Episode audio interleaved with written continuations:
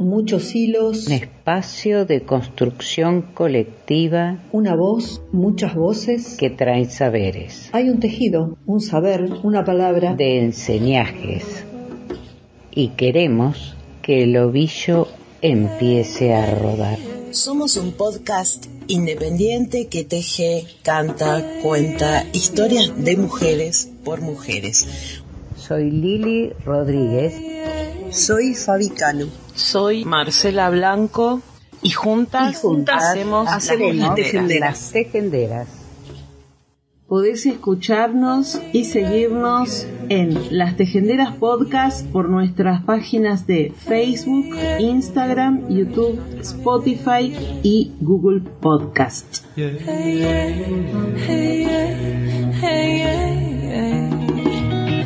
Buen día a todas, a todos, bienvenidas, bienvenidos a un nuevo episodio de Las Tejenderas, el número 139. Vamos a comenzar con una denuncia. Vamos a compartir una nota de la izquierda diario que habla provincia de Buenos Aires. Trabajadoras de la línea 144 denuncian el ajuste del gobierno de Kisilov. Se organizan contra la pérdida salarial, la afectación de sus derechos laborales y ante la falta de respuesta de la gestión. La realidad del presupuesto destinado por la provincia a la violencia de género más allá de los discursos. Quienes trabajan en la línea 144 de la provincia de Buenos Aires se encuentran en estado de alerta y asamblea. Se organizan de manera colectiva luego de la enorme pérdida salarial que sufrieron en los últimos tiempos, a lo que se suma un proceso inflacionario que no para de escalar. Ante los reclamos, el sindicato ATE no dispuso ninguna medida de lucha a la espera de promesas del gobierno que nunca llegan.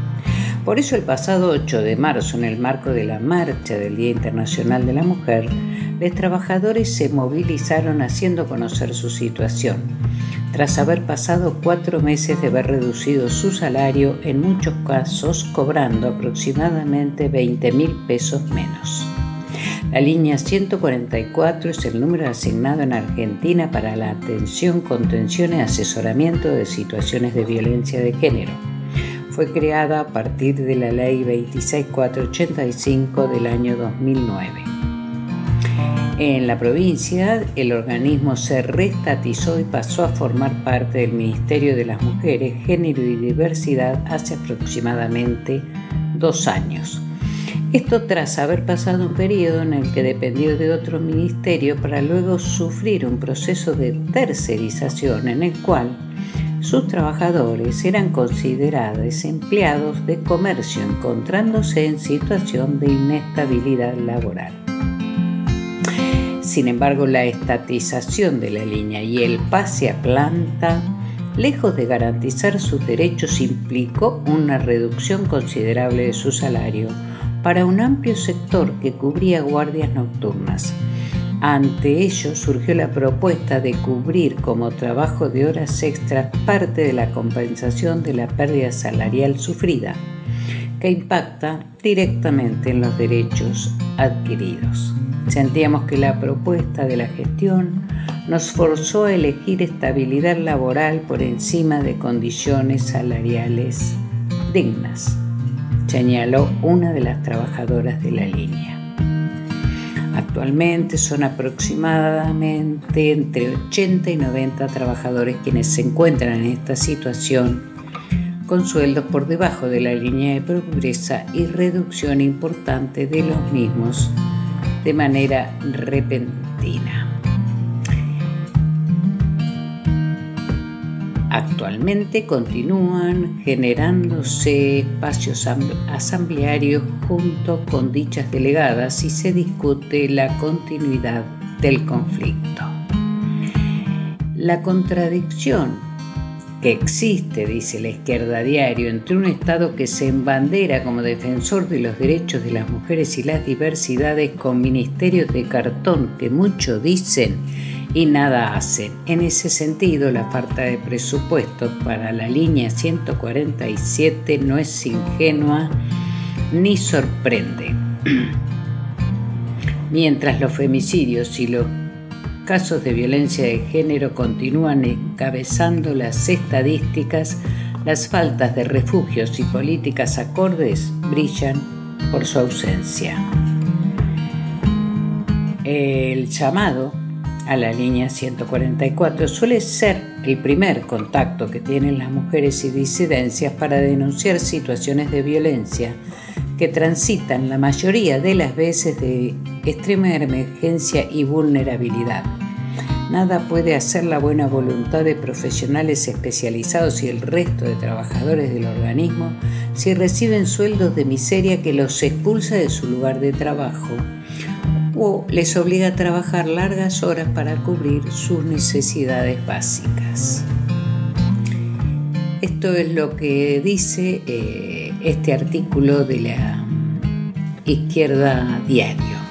Y yo te iba a contar, Marcela, en realidad a quienes nos escuchan, porque a vos te he contado eh, muchas veces que soy jubilada del Ministerio de Desarrollo Social y mi último lugar de trabajo eh, fue, fui directora de, de, violencia y en esa gestión allá por el 1996 se crea el primer servicio de atención telefónica a mujeres víctimas de violencia familiar, se decía en aquel momento.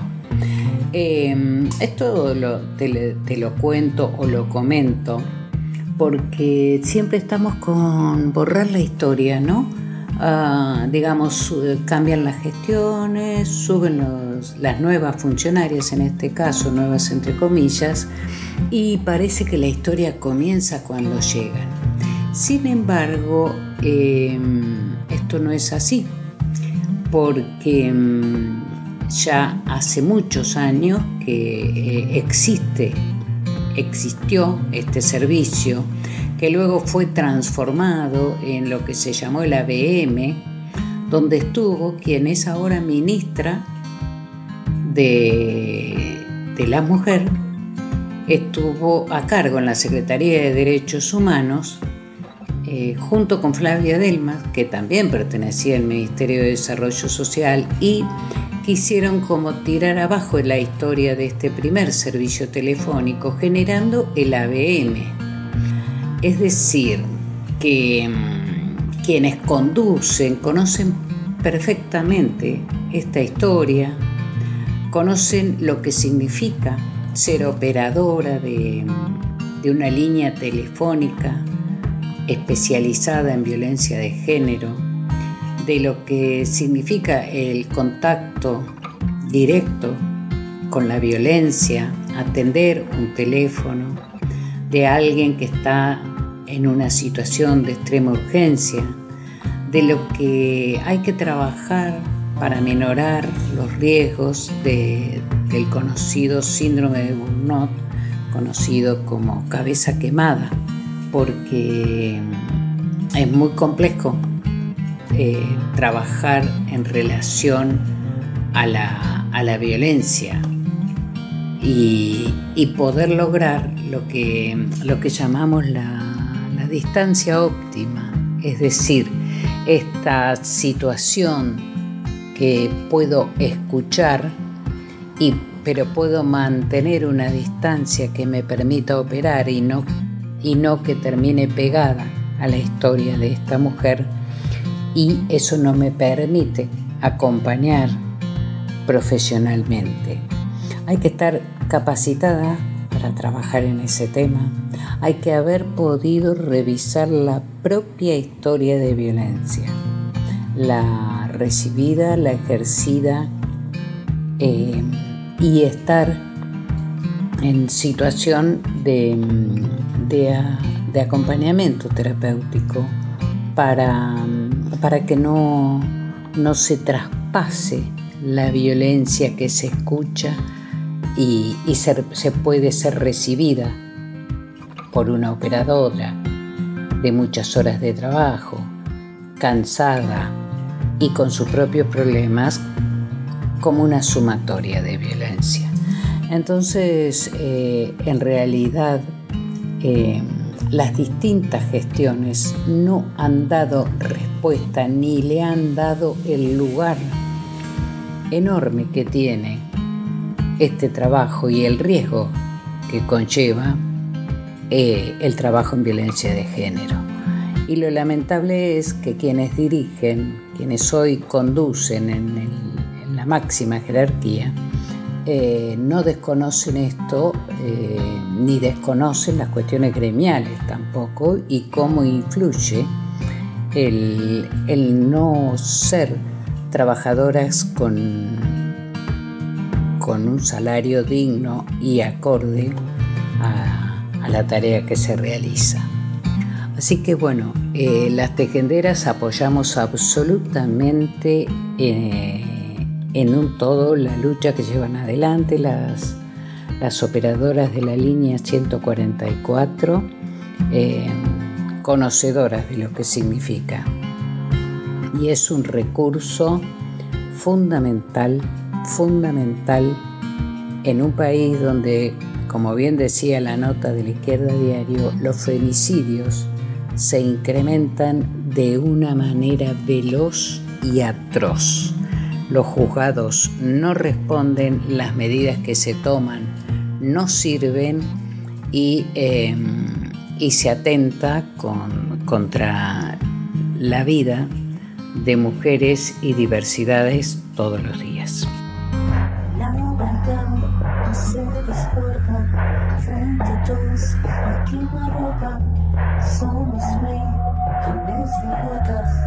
No hay nada que lo controla.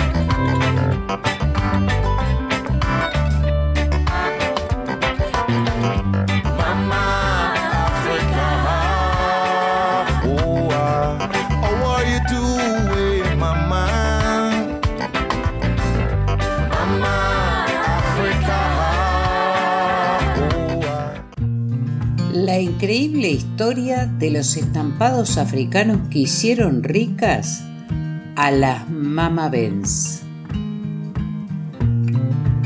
Es un artículo del diario El País que dice que estos tejidos siguen siendo el foco de un intenso debate cultural a base de su vínculo con el colonialismo.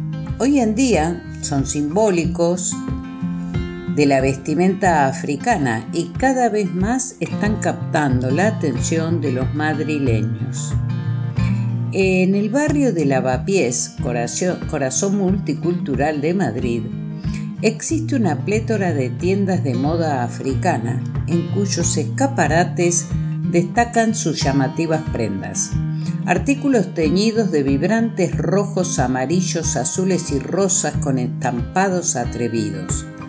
Muchas de estas prendas están confeccionadas de las telas wax, un tejido emblemático de África Occidental que hila tradición y cultura en una historia que atraviesa tres continentes. Precisamente para Ana, cliente de Sarregal, local que abrió el año pasado, lo que más llama la atención de estos tejidos son los colores y los estampados. Dani y su pareja comenta que son una total ruptura de esquemas. Y tiene razón, no tiene nada que ver con los tonos pálidos, tejidos fluidos y cortes finos que predominan en la vestimenta europea. Sarregal es solo una entre muchas de las tiendas de este tipo que han aflorado en la calle Mesón de Paredes en los últimos años. En África la ropa dice mucho sobre la persona, explica Laura, de la carrera historiadora y experta en textiles africanos. Un tejido va mucho más allá de cómo te lo pones, habla de tu etnia, tu cultura, tu tradición y tu país. Es una de las dueñas de la, de la galería de Mama África, que fundó hace 25 años con su hermana Maika, quien es además la diseñadora. Laura explica que la ropa africana suele tener una forma más amplia y rígida. A los africanos les gusta ropa con mucha tela porque le dan, les da prestancia. La almidonan tanto que casi se queda de pie. Una de sus clientas opina que el lujo de estas prendas no está en los cortes o el material, está en los colores y los estampados. Al tocarlas me resultan austeras, y lo digo en el buen sentido, sencillas. Las telas wax son uno de los tejidos más populares en África Occidental. Curiosamente, su inspiración no es africana, sino que procede del batik, un tejido tradicional de Indonesia.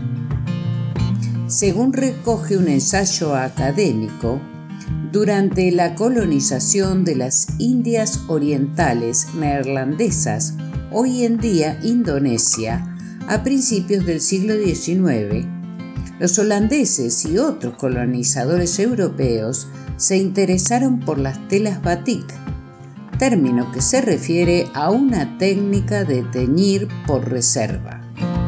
Es un proceso laborioso en el que primero se dibuja el diseño y posteriormente se pinta una capa de cera encima de él. Esta capa de cera se llama resistencia de cera porque resiste la aplicación del tinte en esa zona. Luego, cuando se sumerge el tejido en el tinte, la parte cubierta de seda se queda reservada. Se repiten estos pasos hasta que toda la tela esté tintada.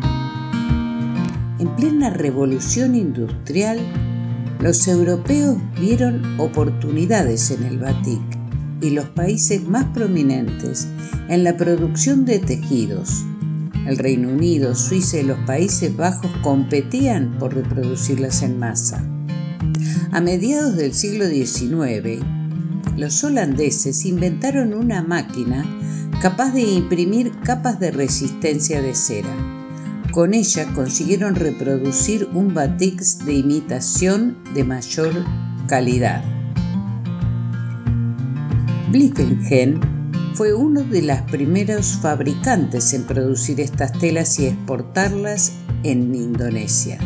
Se convertiría más tarde en Blisco, marca que sigue dominando el mercado en África Occidental hoy en día y es considerado el pionero de las telas WAC holandesas.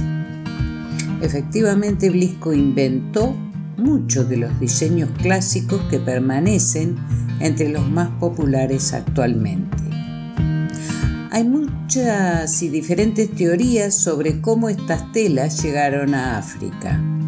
Según investigaciones, fue una combinación de la mayor demanda de estos productos en el continente europeo y el oportunismo. Al final, el triunfo de las telas wok holandesas en las Indias Orientales neerlandesas duró poco. Competencia en el mercado doméstico y un creciente rechazo por estos batik europeos provocó que a finales de los años 60 la demanda había casi desaparecido. Mientras tanto, en África los poderes europeos luchaban por el control del comercio en el continente. En 1873 el Reino Unido estableció la colonia Costa de Oro, actualmente Ghana, bajo su mandato y la región se convirtió en un importante puesto de intercambio de bienes. La economía prosperaba y surgió una demanda para los tejidos de lujo.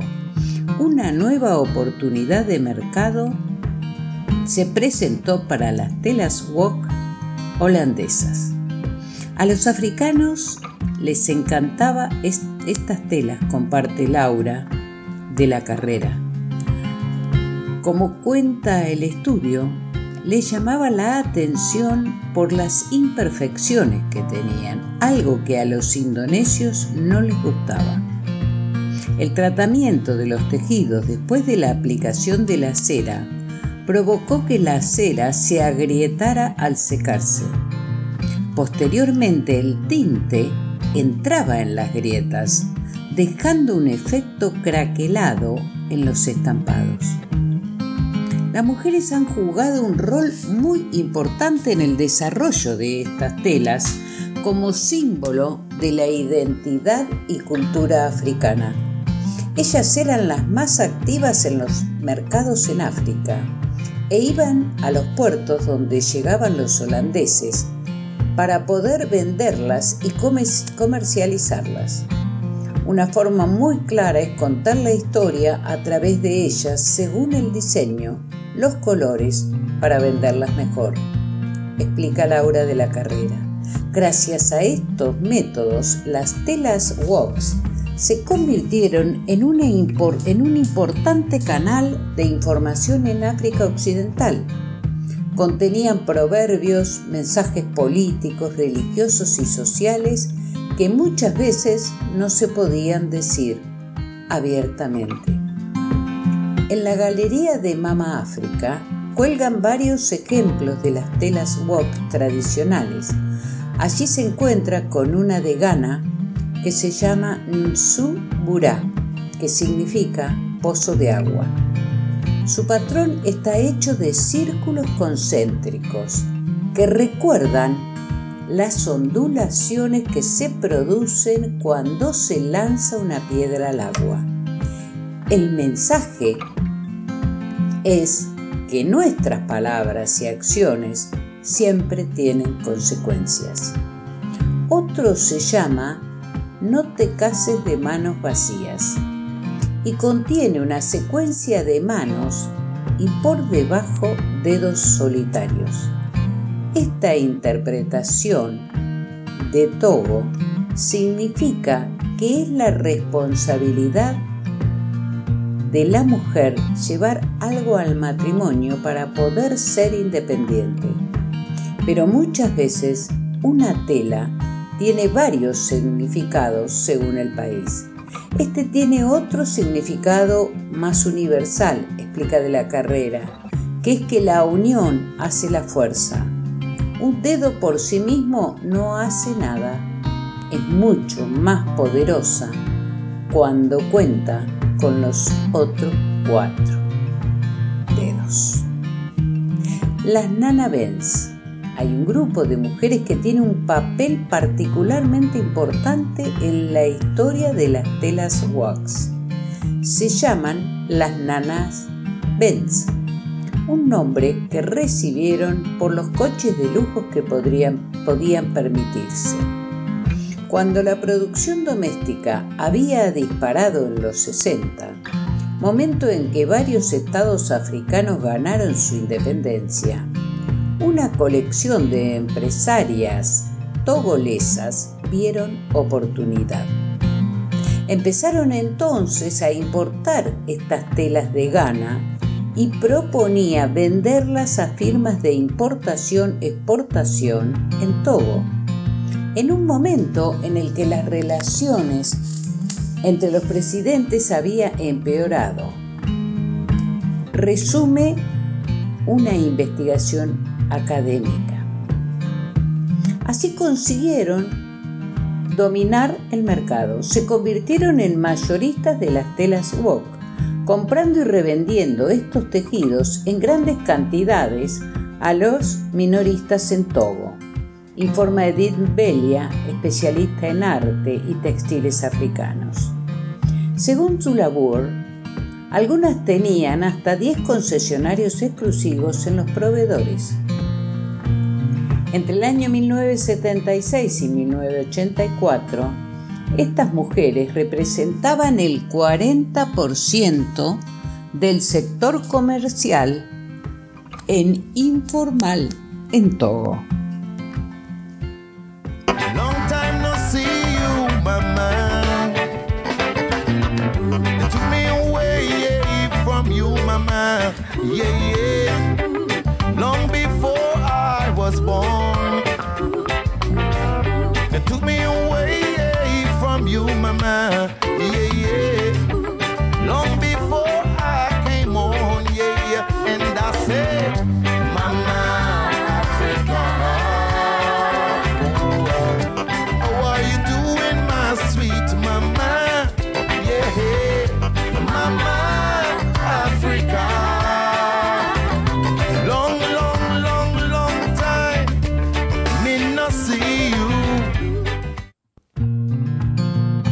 Nana Benz, nombre con el que se conoce eh, popularmente a estas comerciantes textiles ricas en Togo, son figuras muy respetadas en la sociedad del país. Son las personas más ricas en Togo, controlan todo aquí. Los hombres tienen miedo de ellas por su dinero. Revela una mujer en un mercado de Togo en un documental en 1992. En el, en el 2012, décadas después del pico de su poder, sus ingresos aún podrían ser entre 800 y 2.000 euros al mes. Apunta tu labor. En esa época un profesor universitario ganaba unos 600 euros y el salario mínimo era de apenas 53,35 euros. Para Edith Belia, el impacto que ellas tenían sobre el mercado de las telas wax no se trataba tanto del monopolio económico que poseían, sino que significaba, significaban este colectivo para otras mujeres. Eran mujeres africanas, no blancas, promoviendo un producto para mujeres africanas. Inspiraban a otras porque representaban una imagen con la que ellas podían identificarse. Hay un público que no quiere reconocer estas telas como parte de la tradición africana por el hecho de que su llegada está íntimamente vinculada al colonialismo. El diseñador, un diseñador de Camerún, niega incluirlas en sus colecciones.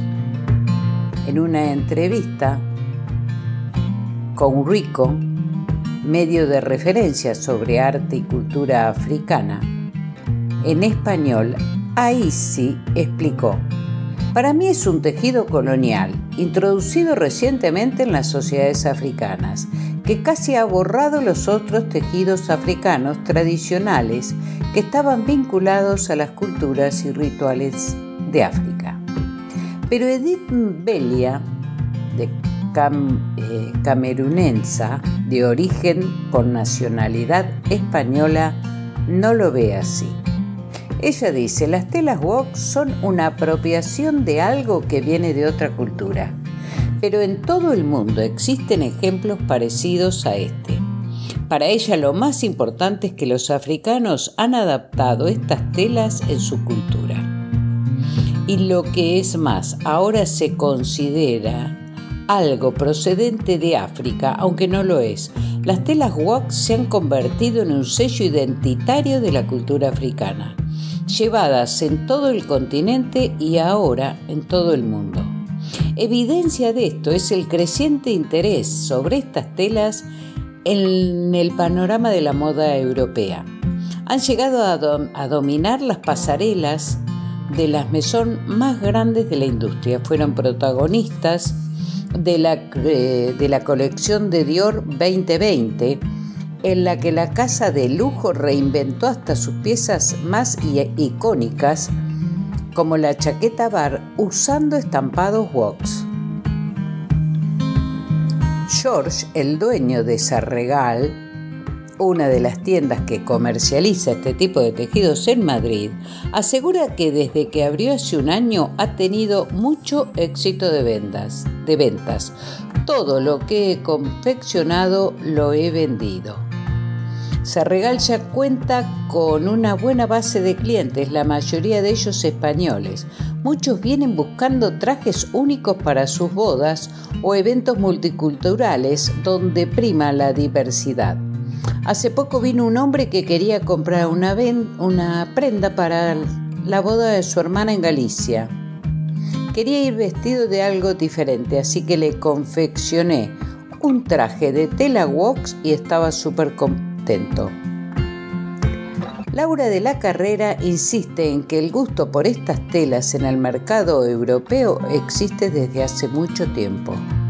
Cuando arrancamos Mamá África hace 25 años vendíamos muchísimo porque entonces estas telas eran muy exclusivas. Es cierto que ahora hay más competencia, pero al final eso es lo que queremos, poner en valor la cultura africana. Para Edith Belia, las telas wok pueden servir como un importante punto de entrada para que los europeos se acerquen a la historia y a la cultura africana a través de sus textiles.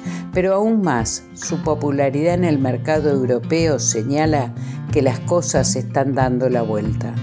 En su opinión, no podía ser más claro. Con estas prendas fabricadas y diseñadas en África, estamos conquistando económicamente a la generación occidental. Surgieron así grupos de vendedoras que desde las costas distribuían los paños de wax por el interior. Mujeres que se empoderaron gracias a ese comercio, que lograron mucho poder y dinero, como decíamos. Más tarde, cuando la moda de los Mercedes-Benz se impuso en el continente para mostrar el estatus social y la riqueza, a ella se la llamó Mamá Benz por los coches en los que se desplazaban.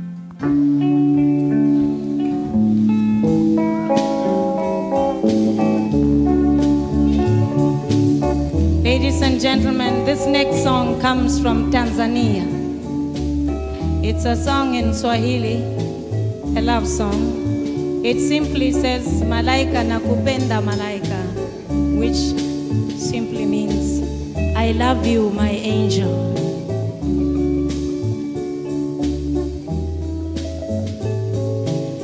Malaika, nakupenda malaika.